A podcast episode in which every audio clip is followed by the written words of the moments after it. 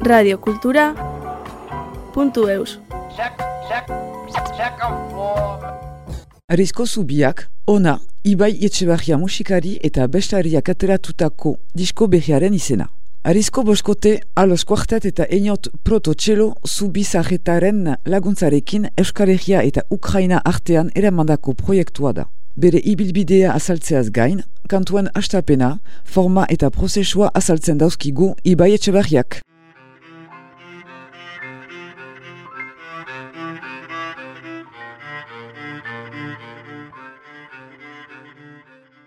Ze beti saiatzen naiz disko guztietan ikasten. Da, diskoaren sorkuntza eta grabazio prozesua beti izatean niretzako ere bai, ba, aberasgarria ikasketa aldetik. Da, zenbat ikasten dudan prozesua eta bueno, hori da nolabait nire helburua diskotan.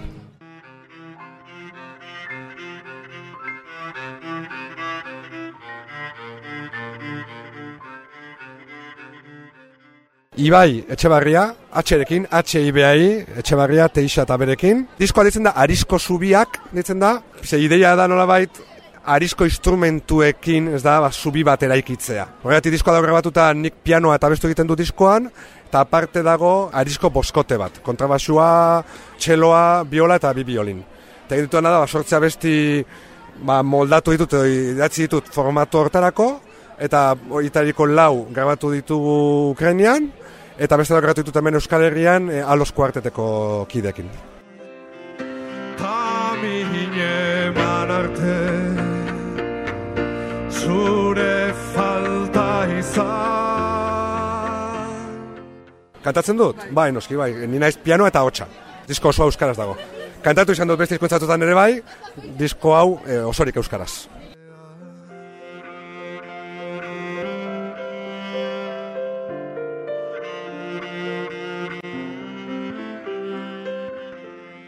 Disko asko grabatu izan ditu ja nire bizitzan zehar, eta ja disko atatatzeak ez dauka lehenengo disko, disko esokaten emozio edo sentazio hori, baina disko oso berezia da nietzako, nik egin baitu guztia, nota guztiak nik idatzi du guztia, nik egin du prozesua, ekoizpena, gastu guztia nire kontu izan dira, taldotatik ba, oso nirea sentitzen dudan diskoa da. Zein da guapuena esaten duten zure semea, zein da guapuena eta, eta ezin duzu aukeratu, ez da, ba, nik berdinak eta zait diskoekin.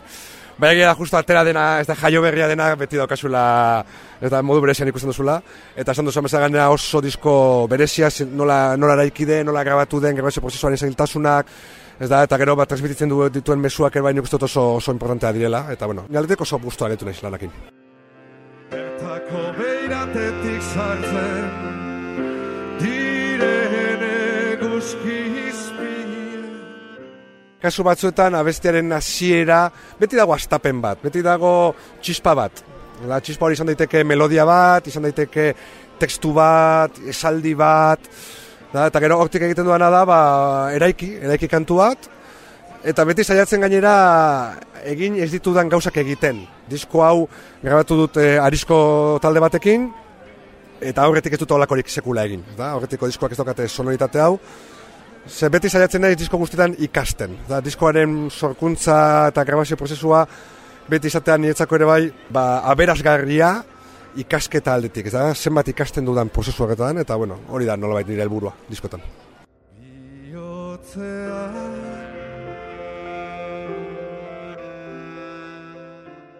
Beste batzutan, e, igual esaldi bat izan daiteke, eta esaldi horri melodia bat ematen hasten naiz nire buruan, eta hortik ja azten naiz ja bestearen forma sortzen, ez da? Beha, batzutan izan daiteke melo, itzik ez duen melodia bat, edo, edo harmonia bat, edo da, aukera ezberdinak daude. Esan desu mesela beti dago hasi bat nola bait, eta hasi horrek ba, forma ezberdinetan etortzen da, eta horrek daukana gero fruitua ere ezberdina izaten dela.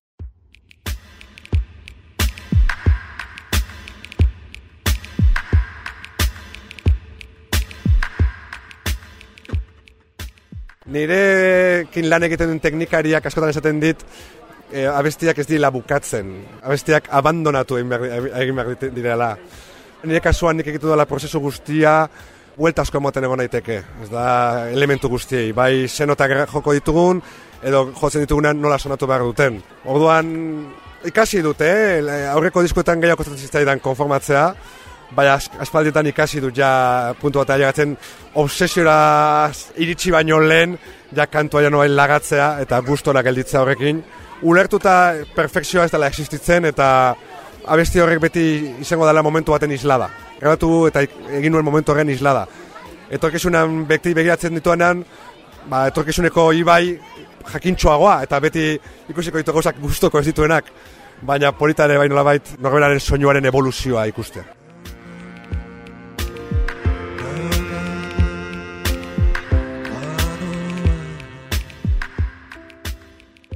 Ba, inspirazioa eto daiteke bai melodia sarretatik ere bai, askotan asko, asko gozatzen zaite beste kantuak eta edo melodia tradizionaletatik oinarrituz abestiak sortzea.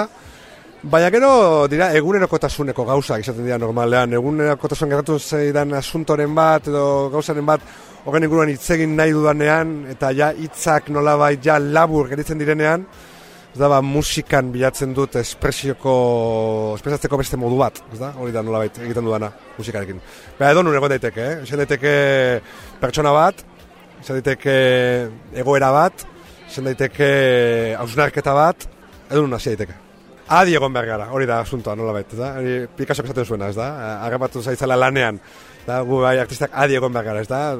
Agetzen denean txispa hori, nola baita, ba, grabatzeko edo horrusteko, gero etzera joan eta eta lantzen hasteko abestia. Biotza,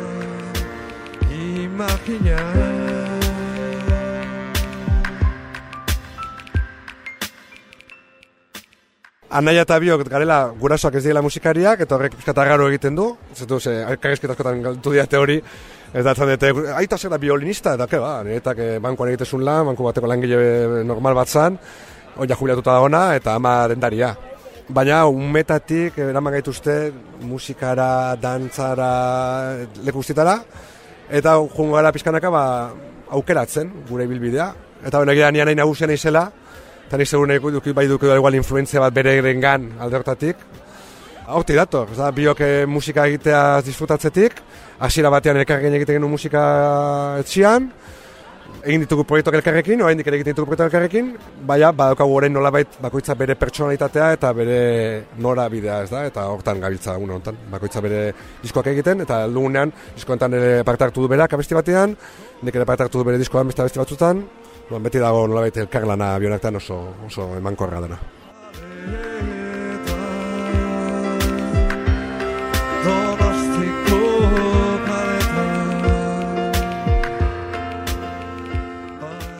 Arizko zubia dira zubi auskorrak. Eta askotan e, aukitzen zera momentu batean, nun olako zubi bat igaro behar duzu, edo amildegitik joan behar zera. Ba, erabaki hori hartu behar duzu. Ba, horren inguruan sortzia narketa dira, da, abestia.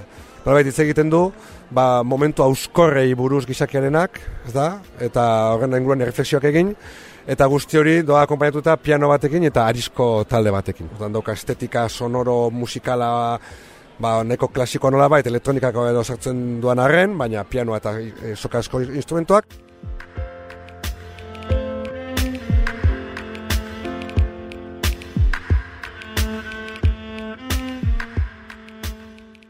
Eta gero, itzak eta guzti hori, daude denetari dago, ba, daude gehienak neko kritikoa dira, egia esango baizu. Lula hua besti, kritikoa egoera, bizi dugun egoera honekin, ez da? Horregatik Ukrainian grabatzen asuntoa, eta guzti hori bai, ez da, hortik doa pizkatxo bat, ez da?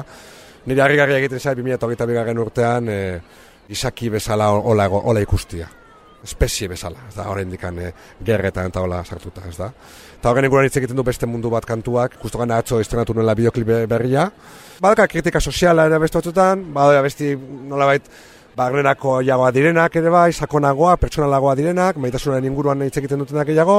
Haurik uste, sortzi kantuetan lortu dala oreka bat, paleta bat moduan, nun sonoritate ezberdinak eta tema ezberdinak entzuten direnak.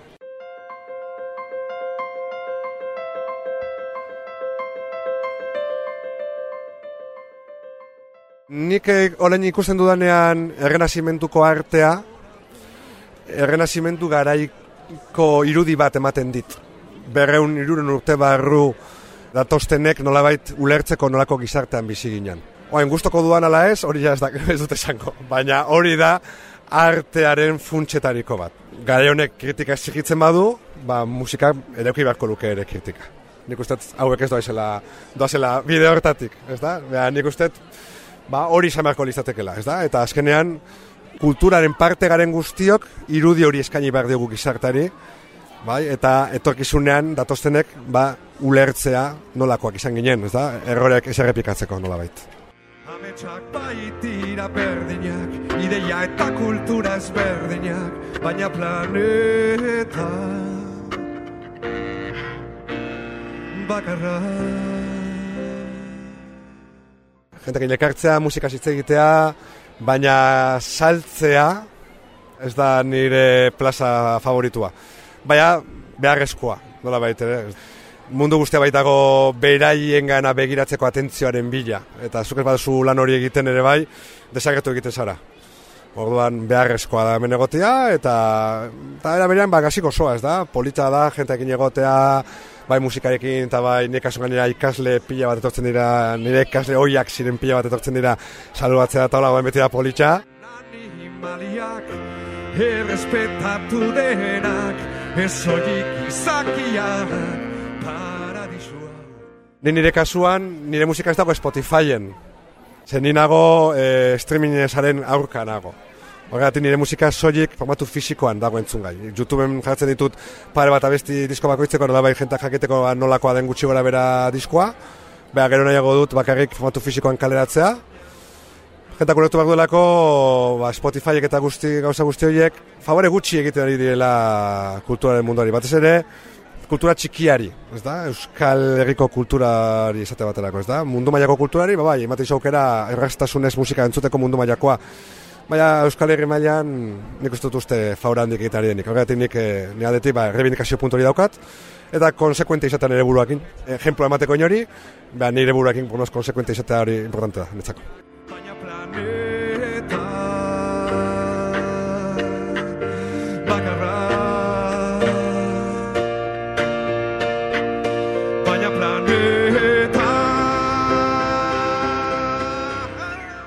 Beti esatu gainera, nien naizela musikaria.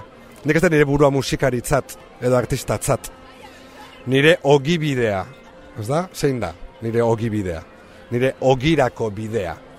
Esan dezake, sukaleria naizela ere bai. Nik segunero sukalatzen dut. Oduan aldeotatik, niretzako importantena da ba, nire burua pedagogo irakasle bezala ulertzea. Eta, ba, gero, dauka gaitasuna musika egiteko, eta egiten dut, plazer handiz gainera, eta konpartitzeko, eta jentasko guztoko dauka gainera. Eh, asko betetzen nau. Baina ogibide ez den bitartean, amater bat naiz.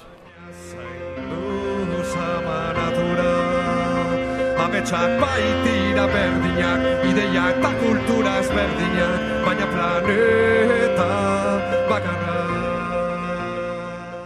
Hogei urte dara matzaia irakasle bezala, eta baina arte eh, generalean nahiko gustora egon dira ikasle guztiak, eta kasu honetan e, gitarra elektrika, bajo elektrikoa, abez batzak zuzentzen ditut, talde lana egite dut asko, eta bueno, gustatzen zait taldeetan lan egitea, eta nik uste orokorrean ona dela, menos ona etortzen dira berriz gut asko, eta gero hendik e, nitaz horitzen dira, orduan e, pentsatu nahi dut, e, behar guztua daudela.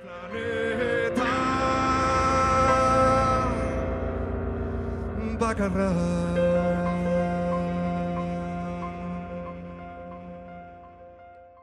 Ba, depende kontzertuaren arabera, be bai, ez da, eta kontzertuaren momentuen arabera. Beha, nietzako musika esan dudan bezala hizkuntza bat da, hizkuntza bat komunikatzeko erraminta bat da, eta nik horrela ulertzen dut emanaldi batetara noanean. Oza, ni noa komunikatzera jentarekin. Gana bide batetik oso berezia dana, oso intimoa. Errespetu askorekin, eta konstiente izan da, esaten dudanak, barrua ikutu dezakela, ez da? Orduan, sensibilitate punto bat eduki behar duzula ere bai e, jotzen ari zarenean, ulertu no, noren aurrean jotzen ari zaren, zertarako prestatu duzun kontzertua, zenbati dauten duen, gauza guztiak koherente izateko eta jenteak ba, disfrutatzeko, ez da, emanaldi osoan, zer. Ba, errespetu asko publikoarekiko, Eta gero nik asko, asko disfrutatzen du, zer, niretzako nire kantuak dira, nire abestiak dira, ez da, nire intimitatea iusi egiten dut jentaren aurrian, ez da, orduan, segun abestiare askotan kostatu egiten zaiten negar ez egitea, eta dena. Ba, niretzako placer bada, zuzenean, e, jotzea.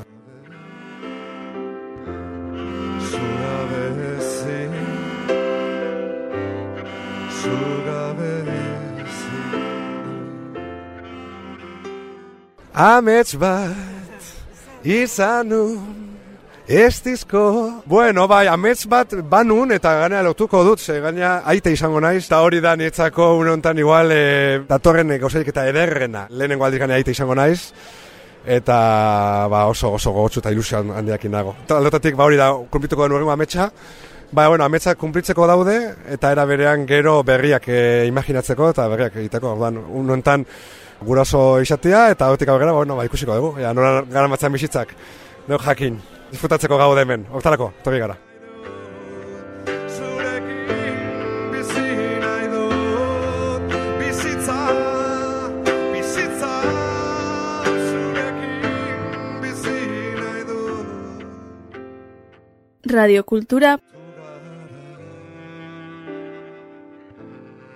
Amo Dios